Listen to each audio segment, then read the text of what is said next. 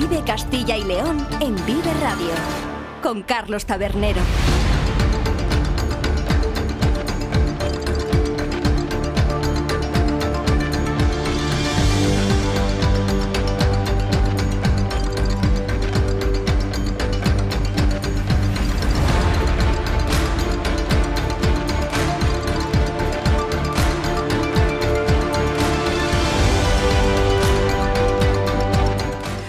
¿Qué tal? Muy buenas tardes. Bienvenidos y bienvenidas a Vive Castilla y León, el programa con el que les acompañamos desde la 1 hasta las 3 de la tarde para informarles de todos esos asuntos de interés que tienen lugar a lo largo y ancho de nuestra comunidad con sus protagonistas. Ya saben, como siempre, las gentes de Castilla y León nos pueden escuchar a través de la FM en los distintos diales provinciales, también en nuestra página web www.viveradio.es, en las plataformas de streaming y podcast y en las redes sociales de Vive Radio. Todo ello con el sonido perfecto del que nos provee cada mañana nuestro técnico, Ángel de Jesús. Es lunes 5 de febrero y seguimos pendientes, desde luego, de esas movilizaciones masivas que están llevando a cabo a título particular y sin el paraguas de las organizaciones profesionales agrarias los agricultores y ganaderos de Castilla y León. Porque hoy el foco y las interrupciones en el tráfico por la presencia de tractores ha estado en la frontera entre nuestra comunidad y Portugal, en la A62, a la altura de Fuentes de Oñoro, en Salamanca. Pero también ha estado en otros puntos diferentes de Castilla y León, por ejemplo en Valladolid donde ya comienzan a llegar tractores cortando diferentes vías, como por ejemplo la BA20, la avenida de Burgos, ya casi la avenida Salamanca, la carretera de Renedo o la rotonda de Vivendum, a la espera de esa gran movilización que se espera mañana en las principales capitales y también en las vías y carreteras más importantes de nuestra comunidad. Hablaremos hoy de ello, desde luego, durante la segunda hora de Vive Castilla y León, con el director de Vive el Campo, Jaime Sánchez Cuellar. Pero antes, en esta primera hora, conoceremos lo que ha dado de sí la jornada de difusión de mejora del éxito educativo en la que la Junta de Castilla y León, con su presidente a la cabeza, Alfonso Fernández Mañueco, ha sacado pecho de los resultados del último informe PISA y ha puesto al sistema educativo de nuestra comunidad como ejemplo de lo que se debe hacer en el ámbito de la educación en toda España. También analizaremos la situación de nuestros ríos, pero no de su caudal, que este año desde luego está mejor que el pasado, gracias a esas lluvias caídas durante todo el mes de enero, sino que hablaremos de la calidad del agua de estos ríos y en concreto de los problemas que acarrean los residuos y en especial los microplásticos que acaban en nuestros ríos y que conllevan una serie de riesgos que analizaremos de la mano de una experta en medio ambiente de Cruz Roja. Nos moveremos hacia el norte de Castilla y León, a las provincias de Burgos, Palencia y León para conocer su participación a través de la Fundación Santa María la Real en un proyecto que aúna a buena parte de los caminos de Santiago españoles, franceses y portugueses también, con el objetivo de revalorizar el turismo de interior y ser incluso clave para combatir la despoblación. Y cerraremos esta primera hora, como cada lunes, con nuestro particular viaje de Quilama a Celama. En esta ocasión, con un tema especial ante la semana que se nos viene, con el cine. Con todo ello, llegaremos hasta las 2 de la tarde, pero ya saben que después, a las 2 y cuarto, volvemos de la mano y de la voz de Iván Álvarez, aquí, en Vive Castilla y León. Comenzamos.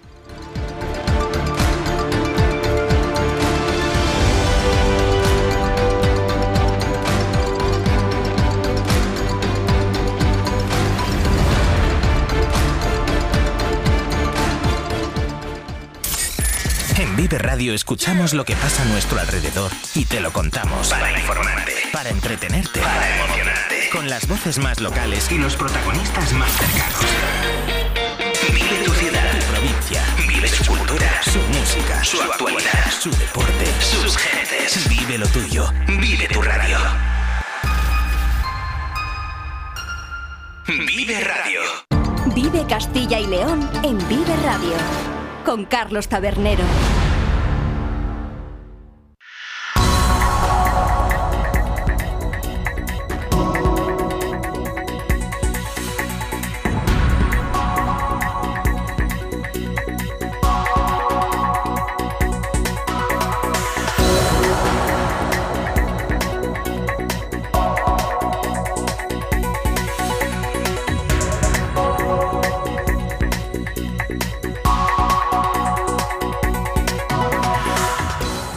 Comenzamos hoy nuestro particular recorrido por la actualidad de la comunidad con una jornada de difusión para la mejora del éxito educativo que ha organizado la Junta de Castilla y León y que ha estado encabezada por su presidente, por Alfonso Fernández Mañueco, pero en la que han participado, Iván, representantes de toda la comunidad educativa de nuestra región. ¿Qué tal, Iván Álvarez? Muy buenas. ¿Qué tal, Carlos? Muy buenas tardes. Por allí han pasado representantes de la Consejería de Educación, de las diferentes direcciones provinciales, pero también, por supuesto, personal de los centros educativos públicos y privados de nuestra comunidad, docentes e incluso un pedagogo y escritor como Gregorio Luri. Objetivo de la jornada es establecer nuevas estrategias y programas con los que mejorar el sistema educativo de Castilla y León, pero, cómo no, ha servido también para volver a presumir de los resultados que nuestra comunidad obtuvo en el último informe PISA. De ello hablaba precisamente el presidente de la Junta, Alfonso Fernández Mañueco, al referirse a la pertinencia de la jornada celebrada hoy en la sede de la Consejería de Educación, en el monasterio de Nuestra Señora de Prado.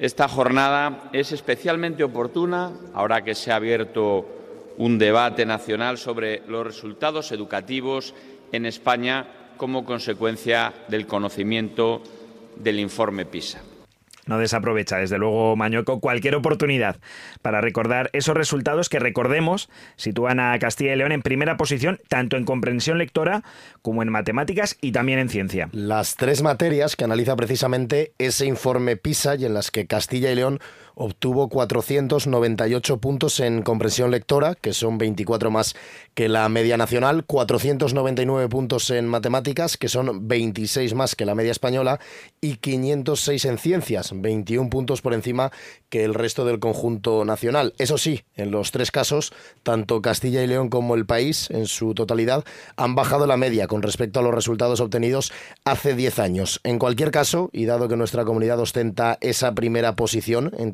las materias analizadas, Mañueco presumió de modelo educativo y lanzó el guante para exportarlo al resto del país. Desde Castilla y León entiendo que tenemos mucho que aportar, pues tenemos el sistema educativo más avanzado de nuestro país. Un modelo de éxito que tenemos claro que debemos y queremos exportar. En Castilla y León garantizamos una educación de excelencia con la máxima calidad y también con la máxima equidad. Lo hacemos en el medio urbano y en el medio rural, en centros públicos y también en centros concertados.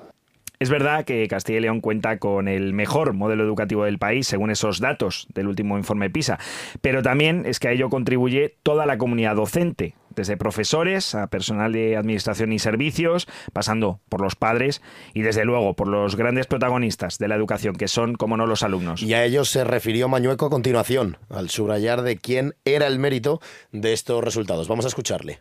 Es mérito de toda la comunidad educativa, estudiantes, familias, docentes, dirigentes de los centros educativos y de las direcciones provinciales de educación, pero también una voluntad inequívoca y irrenunciable, una voluntad política del Gobierno de Castilla y León. Porque desde el Gobierno de Castilla y León creemos en la educación como herramienta esencial, como, verdadera, eh, como verdadero instrumento de la igualdad de oportunidades para todos. No podía faltar la mención a la política la politización. Desde luego que, por desgracia, en nuestra educación siempre sucede cuando se apuntan tanto según gobierne un partido u otro. De hecho, el presidente de la Junta apuntó entonces hacia una cuestión que marca la agenda política en educación, como es la EBAU, una prueba de acceso a la universidad que aprovechó para reiterar que desde la Junta de Castilla y León, junto a otras comunidades, quieren que sea única, la misma para todo el país. Hablando de la igualdad de oportunidades, no puedo dejar de reivindicar en este foro una EVA única para garantizar esa igualdad. Mientras la EVA única llega, estamos trabajando con otras comunidades autónomas para unificar contenidos, criterios y otros aspectos y tener una EVAU común que es más justa para todos los estudiantes. Queda por saber qué comunidades de esas que menciona Mañueco se unirán a esa unificación de criterios y también si esto va a suponer una desigualdad aún mayor que se supone que es lo contrario de lo que pretenden. Pero claro, va a haber algunas comunidades que no se unan a esa unificación y que puedan tener otros criterios diferentes a los que pretende la Junta. En todo caso, Mañueco continuó con sus críticas al gobierno, no solo por la EBAU, sino por la nueva ley de educación, la LOMLOE, que a juicio del presidente de la Junta baja el listón educativo, algo que solo consigue empobrecer no solo nuestra educación, sino, según Mañueco, la economía y la productividad de nuestra comunidad y de nuestro país. Bajar el listón es resignarse. Y nosotros consideramos que eso es camino para llegar al empobrecimiento educativo.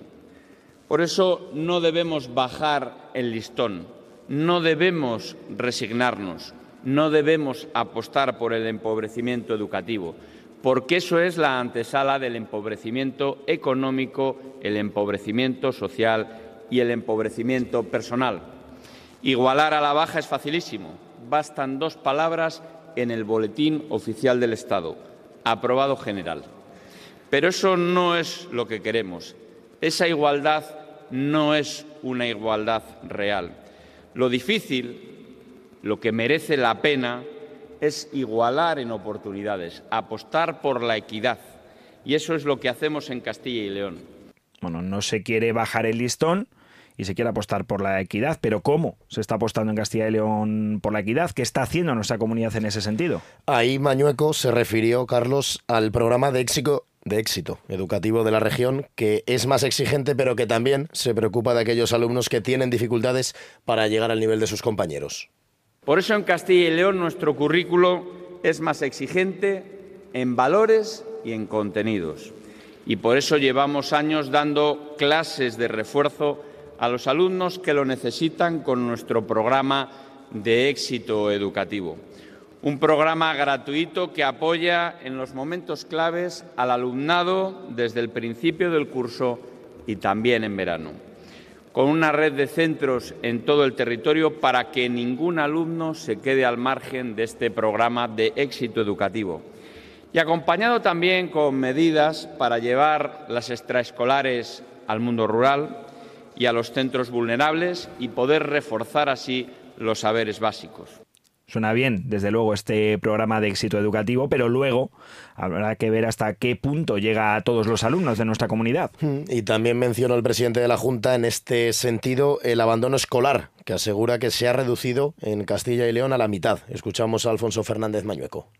Estas políticas contribuyen a que estemos entre las comunidades más eficaces contra el abandono educativo temprano. En los últimos cinco años hemos conseguido reducir a la mitad estos datos y estamos ya muy cerca del objetivo que marca la Unión Europea para el año 2030. Para lograr todos estos datos, para alcanzar este éxito educativo al que hizo hoy mención el presidente de la Junta, se ha trabajado también en la formación docente, según explicó durante la jornada de difusión para la mejora del sistema educativo de nuestra comunidad. Un modelo que invierte el doble en la media de formación de sus docentes, pero también unos docentes que apostáis y que invertís en formaros cada curso escolar casi el doble de horas que la media nacional. Eso explica en gran parte el éxito de este programa, el éxito de nuestro modelo educativo. Está bien, desde luego, que en varias ocasiones haya reconocido el presidente de la Junta ese mérito que en todos estos resultados tiene la comunidad educativa y en especial nuestros docentes aquí en Castilla y León. Y de hecho, les volvió a mencionar al señalar el orgullo que siente porque nuestra comunidad, Castilla y León, sea la mejor en materia educativa de todo el país.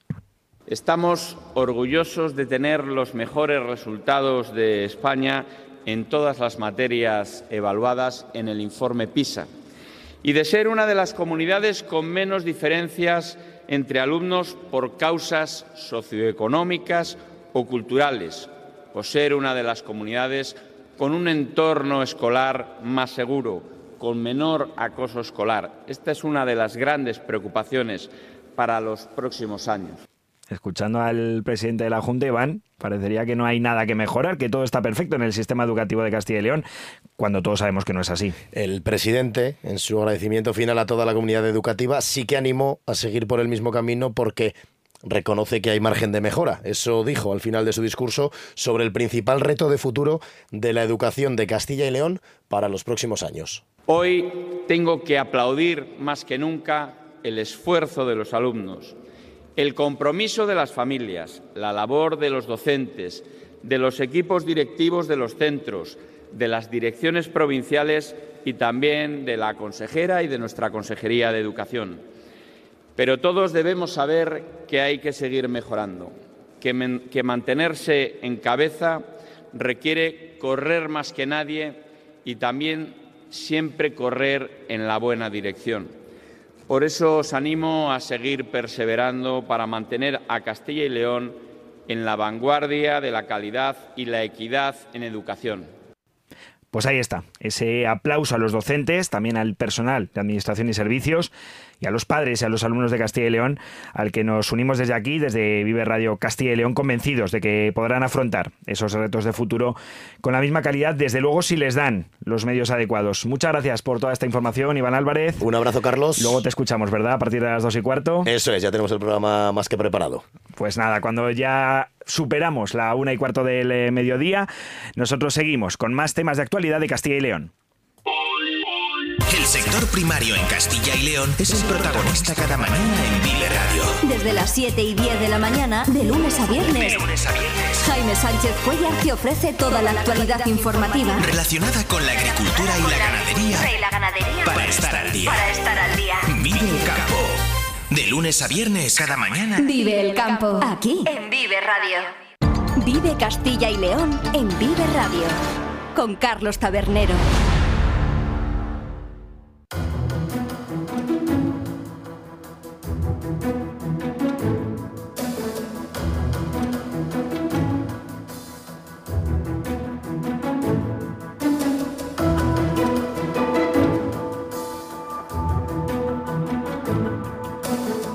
Vamos ahora, si les parece, con un tema de medio ambiente que es, a nuestro juicio, preocupante.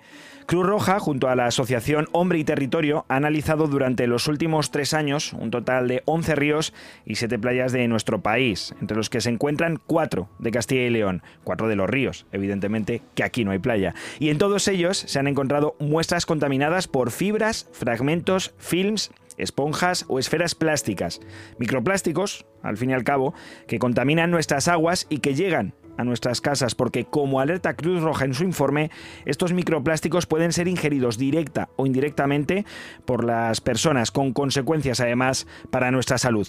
En concreto, en Castilla y León los ríos analizados han sido el Bernesga y también el Torio en la provincia de León, el Pisuerga en Valladolid y el río Tormes en Salamanca. Y para conocer los resultados en estos cuatro ríos y las consecuencias que puede tener este hallazgo en nuestra salud, hablamos ya con la técnico de medio ambiente de Cruz Roja, Paloma García. ¿Qué tal? Muy buenas tardes, Paloma.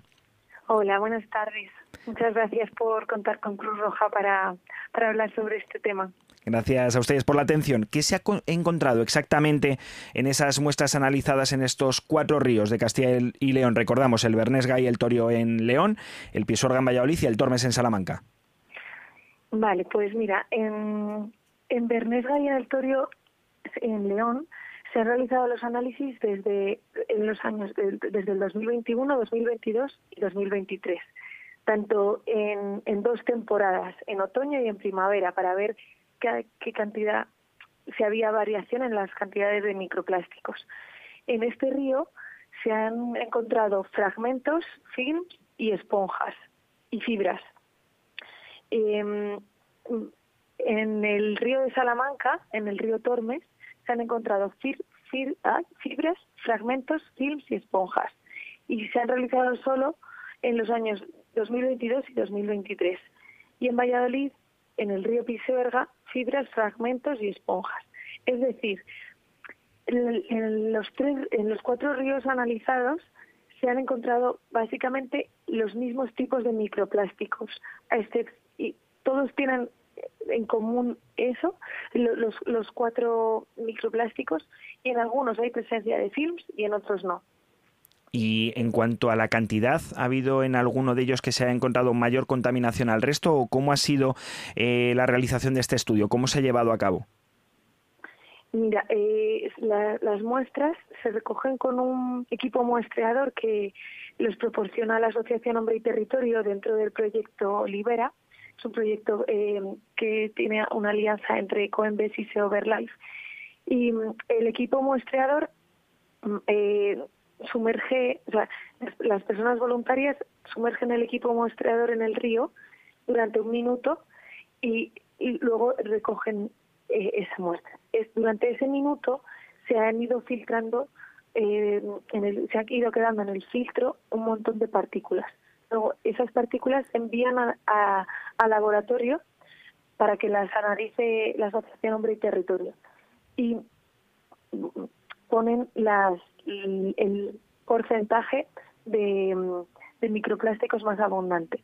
El, el mayor mm, microplástico encontrado ha sido las fibras en los cuatro ríos.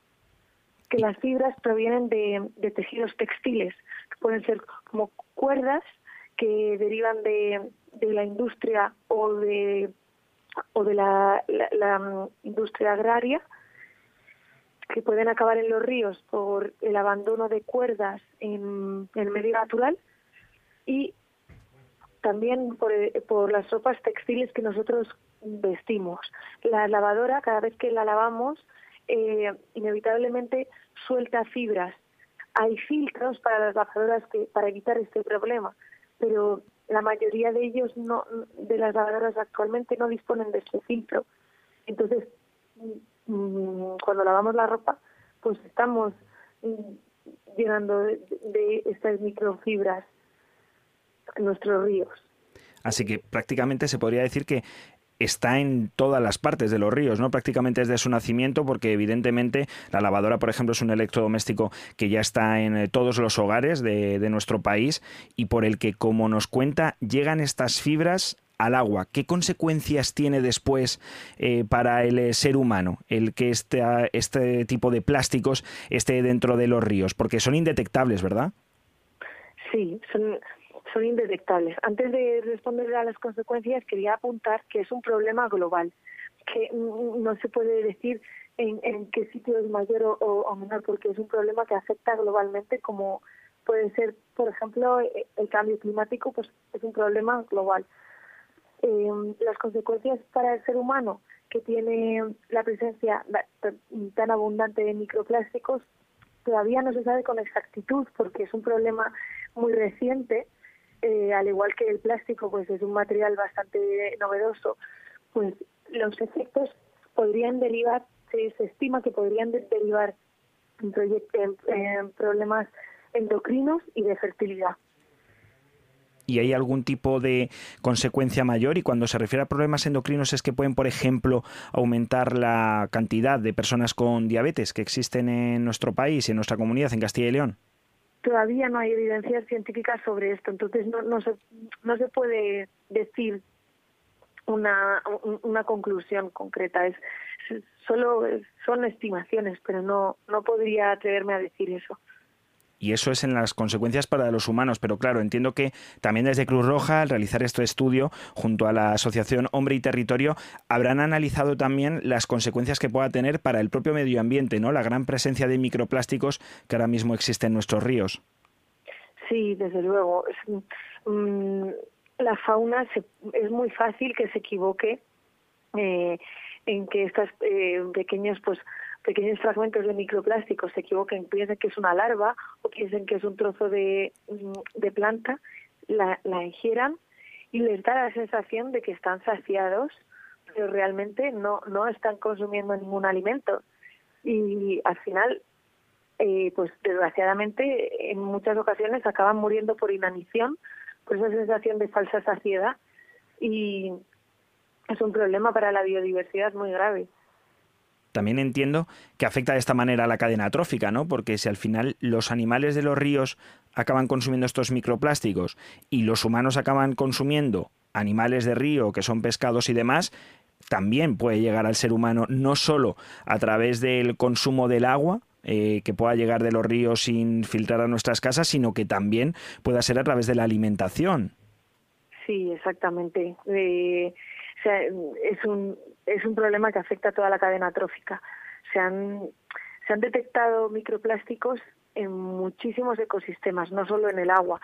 Se han detectado microplásticos también en acuíferos, en el aire que respiramos. O sea, prácticamente eh, están presentes en, todo, en todos los medios, y en el suelo también. Entonces, pues eh, sí, obviamente afecta mucho a la cadena trófica y afecta mucho a todos los seres vivos. Y como experta en medio ambiente, ¿qué se puede hacer para revertir esta situación? ¿Qué está en nuestras manos o en las manos de las autoridades políticas y medioambientales para poner freno a esta proliferación de microplásticos? ¿Qué se puede hacer desde el ciudadano en el día a día y desde las instituciones a un nivel más global?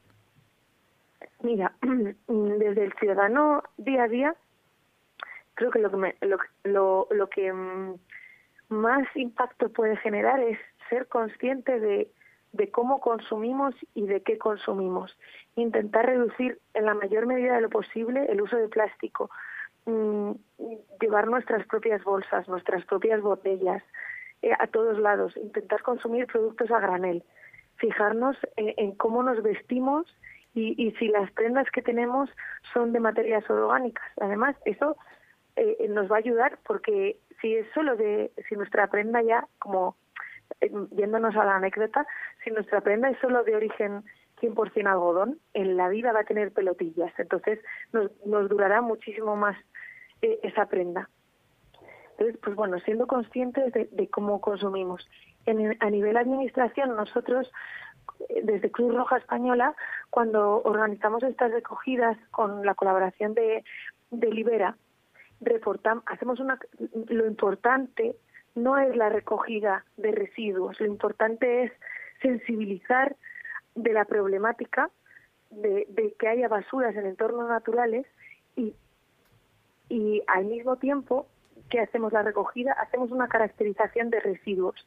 Entonces, esta caracterización de residuos la reportamos, libera, la reporta a la administración y con ellas se puede generar pues bastante legislación de, que sea fruto de, los residuos más predominantes en entornos naturales. Te pongo un ejemplo.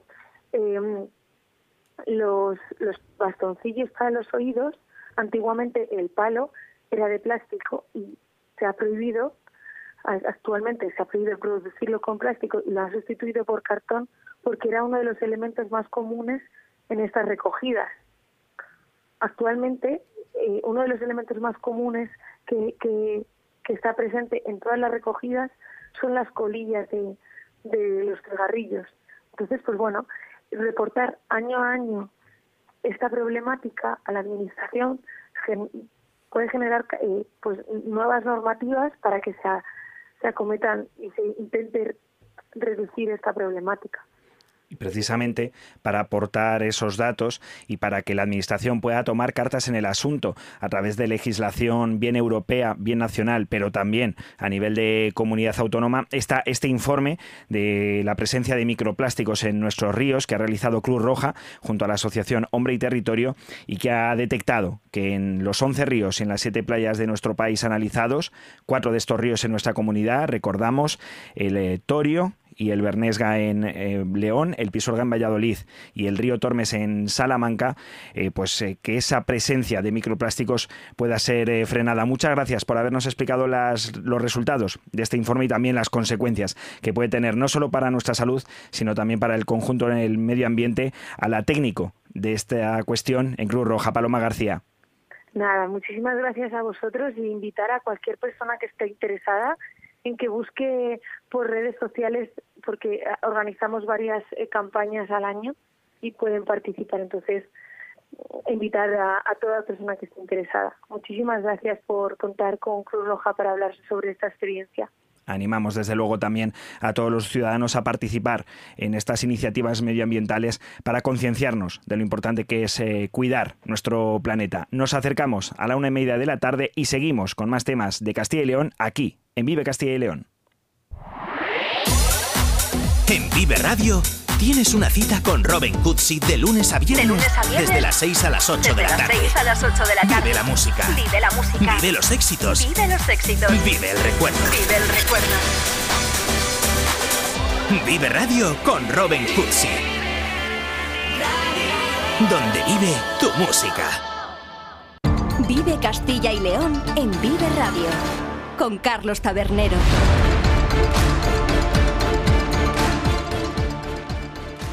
Y en estos días hemos eh, conocido una iniciativa europea que tiene que ver y mucho con nuestra comunidad. Varias asociaciones españolas y algunas también portuguesas y francesas se han unido para reactivar el turismo de interior y los territorios rurales a través de una marca bien conocida por todos, el Camino de Santiago, porque el proyecto Ultreya Sudoe que así se llama, ha unido a la Fundación Camino Lebaniego, a la organización Amica, a la Asociación de Municipios del Camino de Santiago francés, a la Asociación de Gestión del Plan Jacobeo, todo esto en España, y a la Agencia Francesa de los Caminos de Compostela en Francia, al municipio portugués de Vilapousa de Aguiar y a la Facultad de Ciencias y Tecnología de la Universidad Nova de Lisboa en Portugal. En toda esta ensalada de instituciones y organizaciones nos ha faltado nombrar una, que hemos dejado para el final porque es fundamental para la puesta en marcha de este proyecto. La Fundación Santa María la Real, afincada, como saben, en la provincia de Palencia y con cuyo director del área de paisaje y sostenibilidad hablamos ya. Gumersindo Bueno, ¿qué tal? Muy buenas tardes. Muy buenas tardes, encantado, ¿qué tal? Bueno, ¿cuánto tiempo se lleva trabajando en esta unión de los diferentes caminos de Santiago? Bueno, pues eh, llevamos trabajando bastante tiempo. Eh, para, este proyecto eh, hemos estado trabajando todo el año pasado en la preparación, en las distintas fases de la convocatoria.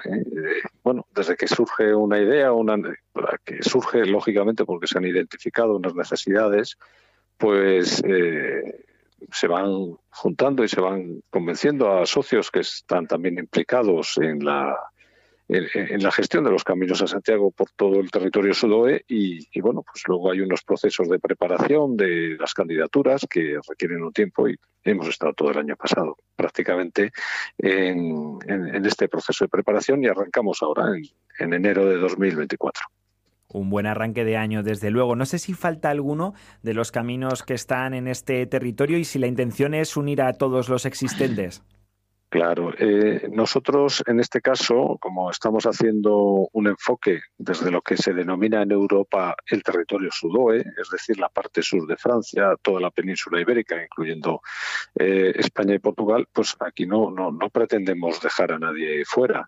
Sí que es cierto que de una forma más activa pues participan los caminos franceses, el camino, eh, los caminos en, Francia, quiero decir, eh, los caminos, el camino de Santiago francés aquí en España y el camino del norte, el camino lebaniego, así como los distintos caminos portugueses. Pero esto no significa que vaya a quedar nadie fuera. Aquí lo que planteamos es potenciar el turismo de interior, activar las zonas rurales mediante la puesta en valor de los recursos naturales y culturales, especialmente las tradiciones agroalimentarias, la artesanía, todas las que están vinculadas a los caminos a Santiago, y eh, generar una estrategia compartida de estos caminos a Santiago para la puesta en valor de esos recursos eh, que hemos mencionado.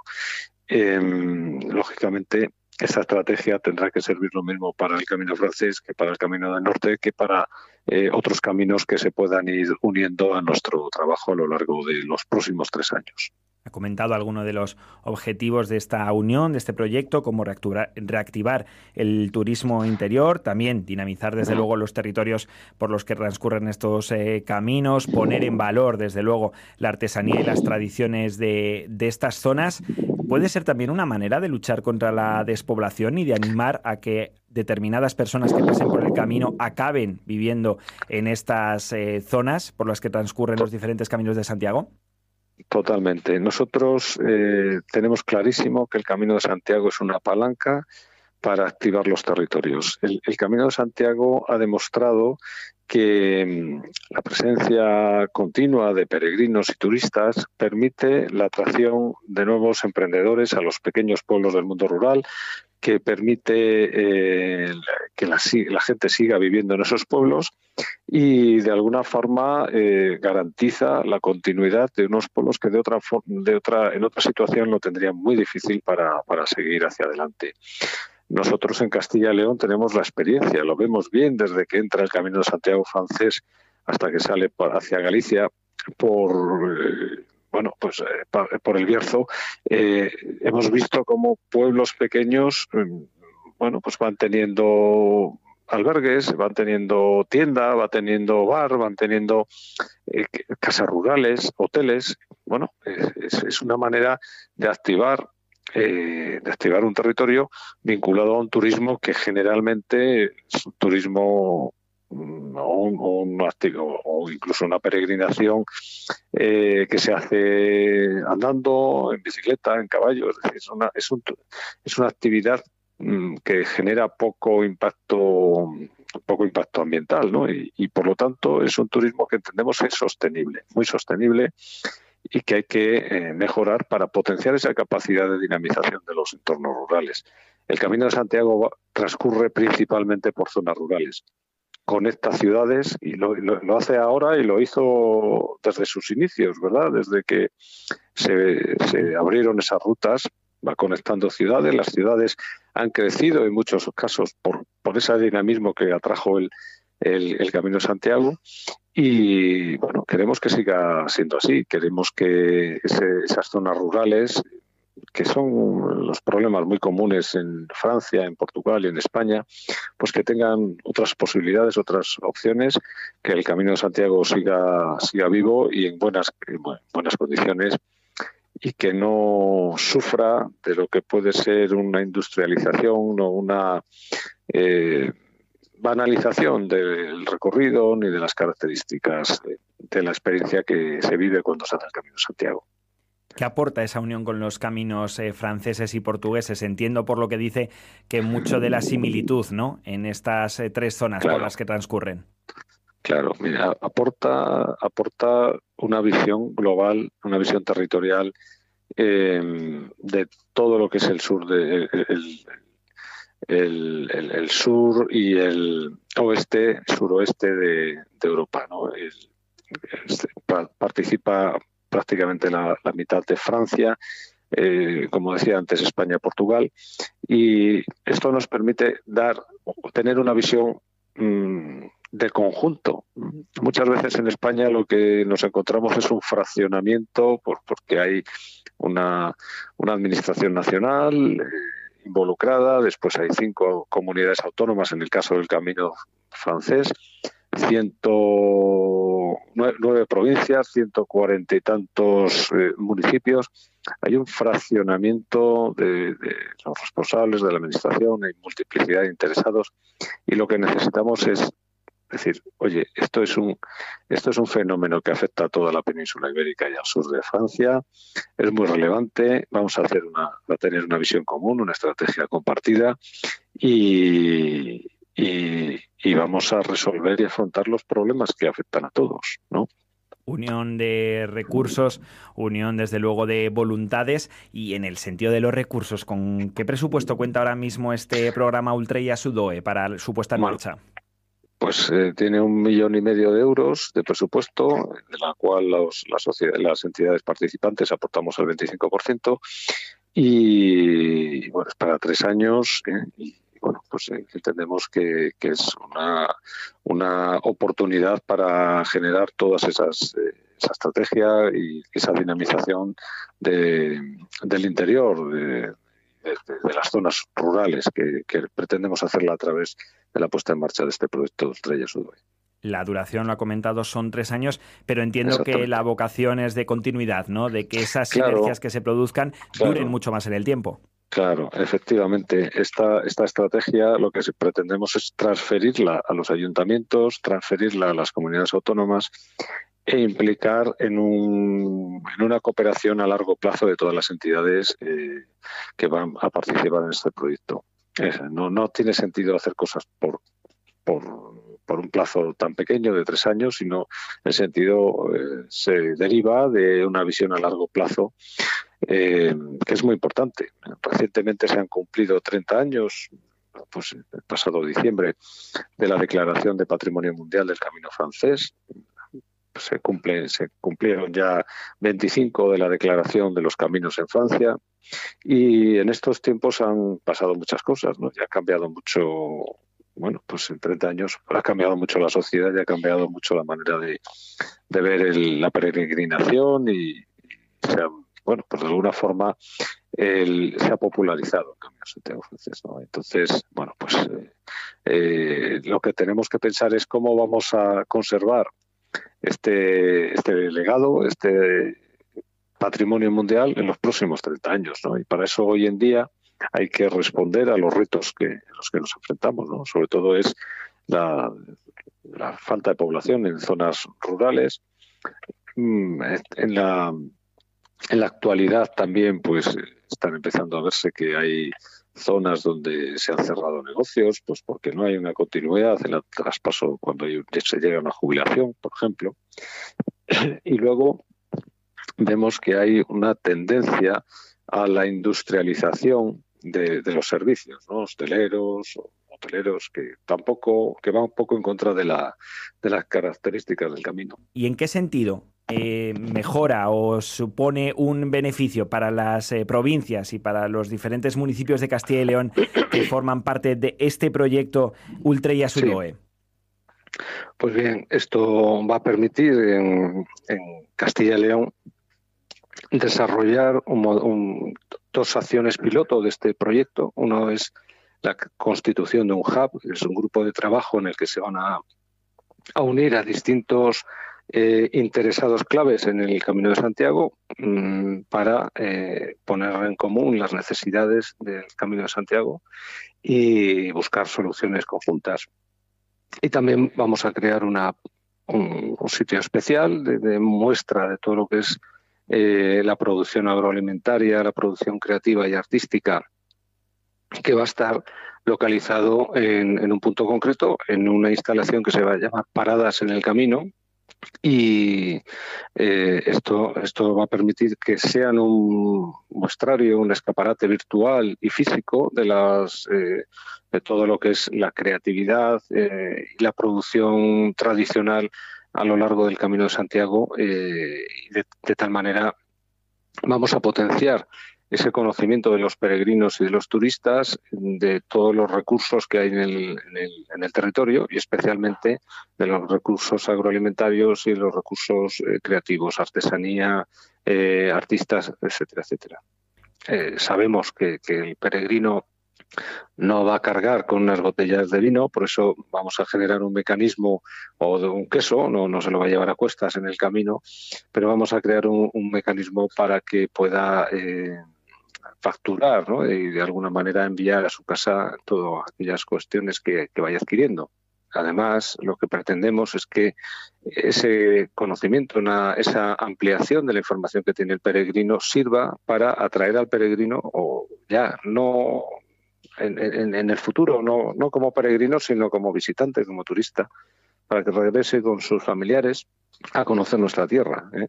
Eh, es una capacidad que tiene el, Camino de Santiago de ser un escaparate de, las cualidades que tiene nuestra tierra y una capacidad que tiene de atraer y, consolidar eh, una relación con esos visitantes, con esos peregrinos que han pasado haciendo el Camino de Santiago, una relación a largo plazo también beneficios desde luego que van a resultar para todos los municipios y las provincias de Castilla y León participantes en este proyecto Ultrella Sudoe que también nos ha explicado el director del área de paisaje y sostenibilidad de la Fundación Santa María la Real. Gumersindo, bueno, muchas gracias por habernos atendido en esta tarde de Vive Castilla y León. Muchas gracias, muchas gracias por su atención. Vive Castilla y León en Vive Radio con Carlos Tabernero.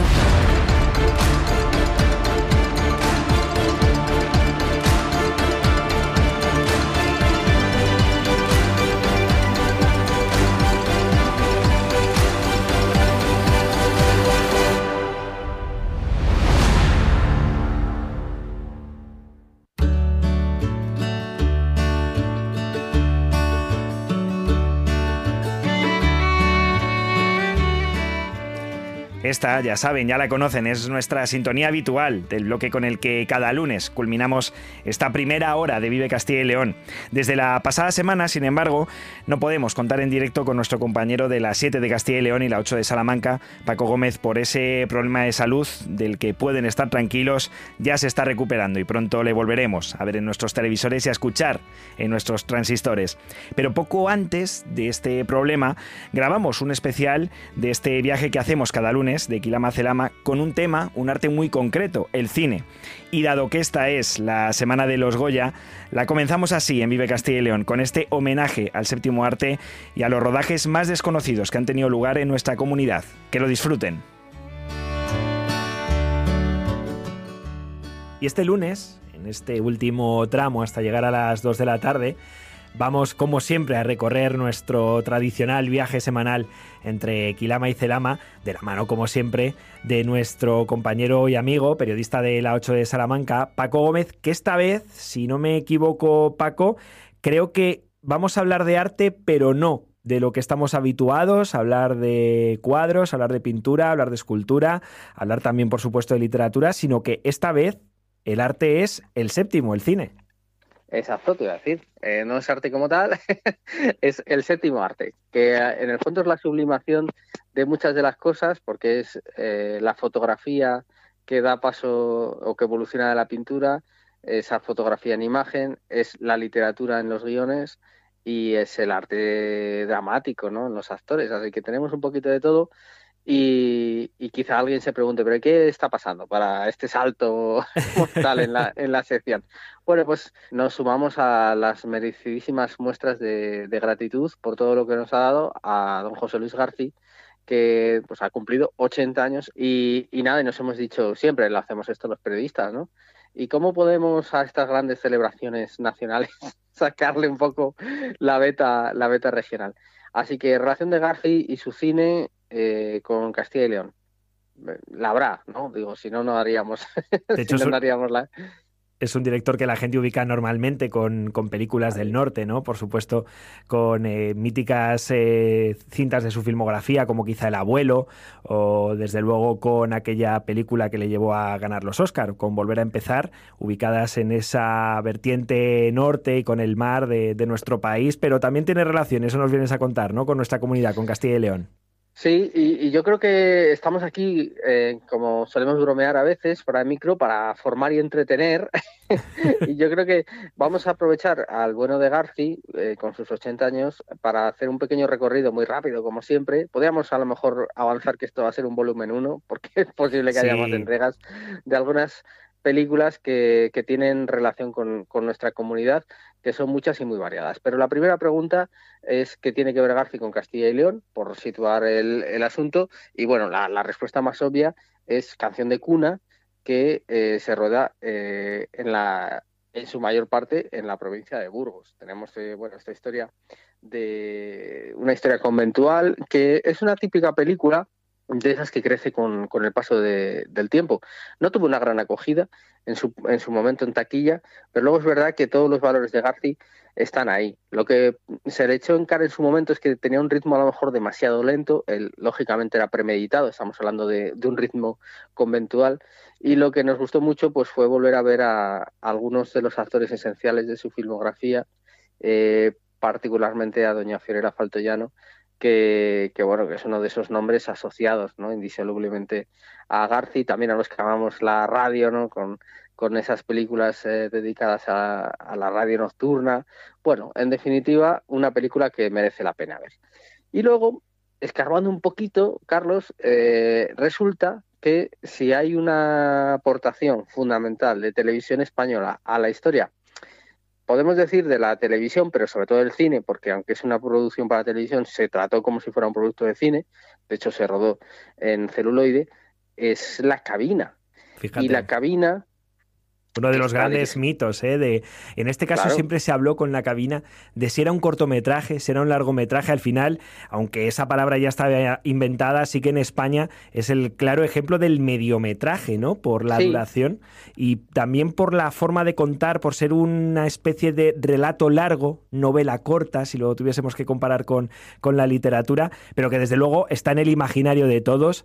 Claro, es efectivamente es una película un mediometraje, una, un corto, lo que queramos, que dura exactamente 37 minutos. No puede haber una producción más corta, con mayor influencia en el, en el imaginario colectivo. Se emite por primera vez el 12 de diciembre del año 1972. La rueda, como decimos, eh, Mercero, pero el guion es de José Luis García, que es una de las facetas eh, en las que él más ha disfrutado, como guionista de sus películas y de otros. De hecho, él siempre dice que, pensó que sería escritor, que acabaría siendo escritor en la vida, que nunca pensó que, fuera a ser eh, director de cine. Lo que pasa es que tiene ese ojo eh, tan narrativo, tan magistral, tan imbuido por los clásicos, ¿no? Lo vemos todavía hoy en sus comentarios, en la radio, en la tele, pues eh, no esa mirada fordiana, esa mirada bueno, de otros muchos de, la época clásica. Entrenada eso por supuesto. Como bien dices, precisamente con tanta observación de tantas películas clásicas, y él siempre se ha definido a sí mismo como un artesano, ¿no? No se considera mm. como algunos otros que se dedican al mundo del cine un artista, sino que es un artesano de la imagen que precisamente sabe plasmar lo que él ha aprendido de otros. No innova, o él lo, es lo que él considera a sí mismo, que no innova, pero sí que luego es un maestro a la hora de narrar historias. Sí, bueno, lo dice él que, entre otras cosas, es muy modesto, porque eh, sorprendió a mucha gente cuando vino a presentar eh, Tarantino eh, alguna película, decir que una de las secuencias que más le había influido a él en la historia de todas las cine que ha visto, que ya sabéis que Tarantino es un animal que devora todo tipo de producciones sin mirar la etiqueta, es en la escena inicial del crack, que es en sí mismo un cortometraje. Eh, con ese Alfredo Landa, ¿no? Esa escena tan llena de violencia, tan llena de, esa agonía particular, de esa pobreza, de, esa vida eh, modestísima y tristísima. Bueno, pues es, o sea que eso pasa en la historia del cine, al igual que la cabina, en este caso como guionista. Evidentemente la cabina empieza eh, con esa, ese artilugio que atrapa al bueno de José Luis López Vázquez en Madrid, pero al lugar donde lo llevan es a eh, la presa de la Dávila, en Salamanca. Ahí está. Y, ¿eh? claro, con los camiones eh, atraviesan las arribes y luego llegan, ¿sabes qué? Eh, quizá algunos espectadores oyentes sepan que eh, para entrar en esa presa hay que pasar un túnel larguísimo de kilómetros, eso le va muy bien a la película, y luego García y Mercero se encuentran que en unas, bueno, no sé ni cómo llamarlo, una bóveda grandísima que hay también en la antesala de lo que es propiamente la sala de turbinaje, hay una grúa amarilla gigantesca que dicen, bueno, perfecto, perfecto para hablar ¿no? de, esa situación de, asfixia completa, de incomprensión y allí, en esas cabinitas que se van arrumbando una detrás de otra, pues allí acaba la cabina de, José Luis López Vázquez. Vamos muy rápidamente, que nos quedamos sin tiempo como siempre. Eh, cuando se habla del cine de Castilla y León, eh, se habla, pues lógicamente, del Cid, del bueno, el feo y el malo, de la caída del Imperio Romano, todas estas cosas, Doctor Cibago, por cierto, ya que hablábamos de las de Las Arribes del Duero. Ahí también empieza y acaba la película de, David Lean de 1965. Con Pero un maestro, además, fíjate, como Alec Guinness, ¿no? Que estuvo rodando en la presa de Dávila. Hablamos de uno de los actores más reconocidos, que tiene el título de ser, además, eh, concedido por la reina Isabel II de Inglaterra, y que estuvo allí, que estuvo en Las Arribes, rodando, como decías, esa escena inicial y final del Doctor Cibago. Pero creo que me ibas a hablar de otra película. Sí, te iba a decir que qué te parece si hablamos de otras que no son tan obvias, que están en la del cine, que se han rodado en Castilla y León y que a lo mejor pasan un poco más desapercibidas. Mira, yo he traído una selección muy rápida. La primera en la que me gustaría pararme es en El Quijote de Orson Welles. El Quijote de Orson Welles, que es del mismo año, por cierto, que, Doctor, que Doctor Cibago, de 1965, pasa por numerosas eh, localidades de Castilla y León esa película tan innovadora, concretamente en Salamanca, bueno, que por, obviamente por formación estoy un poco más pendiente, hay una escena de ese cruce de personajes eh, ¿no? de anacrónicos con la actualidad en una calle muy transitada de Salamanca. Dos minutos apenas, pero Orson Welles pasó por aquí, pasó por el Gran Hotel, dejó un, tras de sí un rastro de, pues eso, de anécdotas, de su particular manera de ser. Y, y bueno, está bien que nos acordemos que aquel Quijote había estado eh, por aquí también, por tierras de Castilla y León y de Salamanca. Le confundieron quizá al bueno de, Orson Welles diciéndole que, esto era Castilla. no pensaba, me refería más al territorio, ¿no? Que le ah, dijeron, esto también es Castilla. Y diría, bueno, pues aquí rodamos, que es donde está inspirado el Quijote, ¿no, amigo? Esto, esta novela, esta primera novela de caballerías aquí en España, eh, tenía lugar en La Mancha, pero bueno, desde luego, mientras nos lo podamos traer aquí a nuestra tierra, Castilla y León, mejor que mejor. Más recientemente, por ir picoteando, en Plenilunio, la adaptación de la obra magistral de Antonio Muñoz Molina, de nuestro admiradísimo autor eh, de Úbeda está rodada en Palencia. Bueno, pues dijo Imanol Uribe que buscaba eh, una ciudad lo suficientemente grande como para que pudiera esconderse un asesino y lo suficientemente pequeña como para que al final todo el mundo que pasaba por la película eh, fuera cabal entender que se cruzara por la calle Mayor, ¿no? y Palencia, desde pues luego, para eso es maravillosa. Claro, como calle Mayor, exactamente. una arteria principal, desde luego, que además lo lleve hasta en el nombre. Exacto. Y bueno, pues ahí nos dejan, eh, yo creo, no, sabría yo destacar, ¿no? Si estuvo mejor en esa peli Juan Diego Boto o Miguel Ángel Solá o Adriana Ozores. Cualquiera de, cualquiera de los tres protagonistas, la verdad es que me parece que, es, una película deliciosa de, de Imanol Uribe, como decimos, bueno, eh, en torno al final de la década de los 90. Bueno, más, cosas, venga. Em, si te digo el pequeño ruiseñor, Carlos, eh, ¿qué te viene a la cabeza? Pues Joselito. Joselito. Bueno, pues eso que es muy obvio.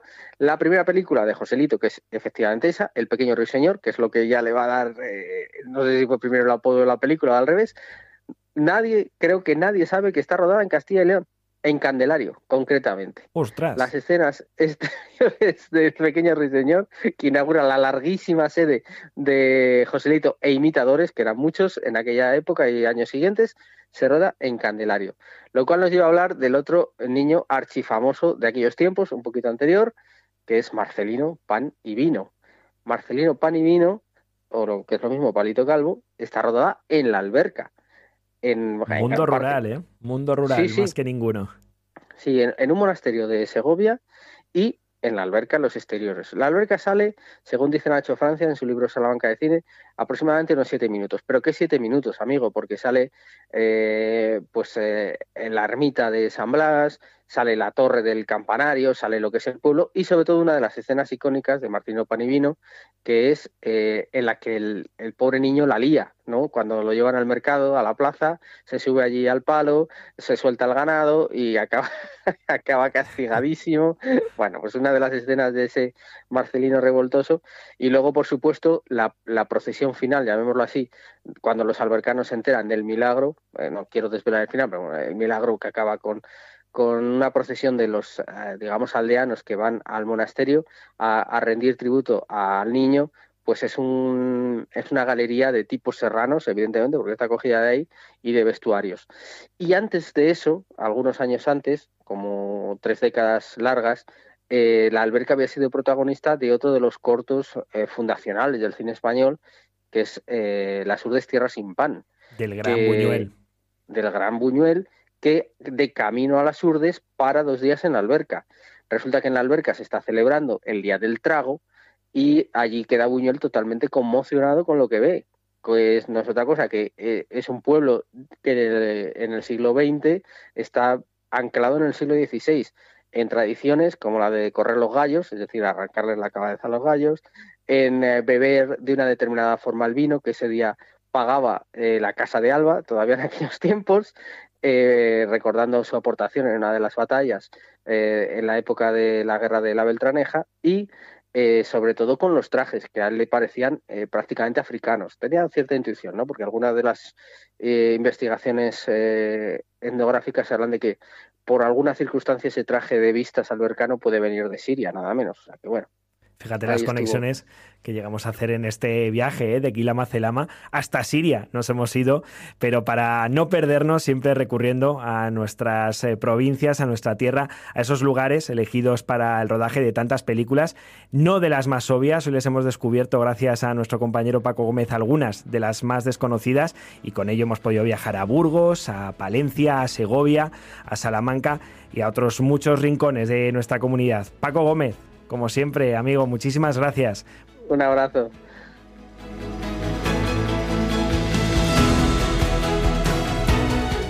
Y hasta aquí, con este viaje que siempre hacemos todos los lunes eh, de Quilama a Celama, cerramos esta primera hora de Vive Castilla y León. Recuerden que volvemos en apenas 15 minutos a partir de las 2 y cuarto para acompañarles hasta las 3 con más información sobre Castilla y León de la mano y de la voz de Iván Álvarez. Ahora, durante estos 15 minutos se van a quedar con los servicios informativos de Vive Radio. Hasta ahora.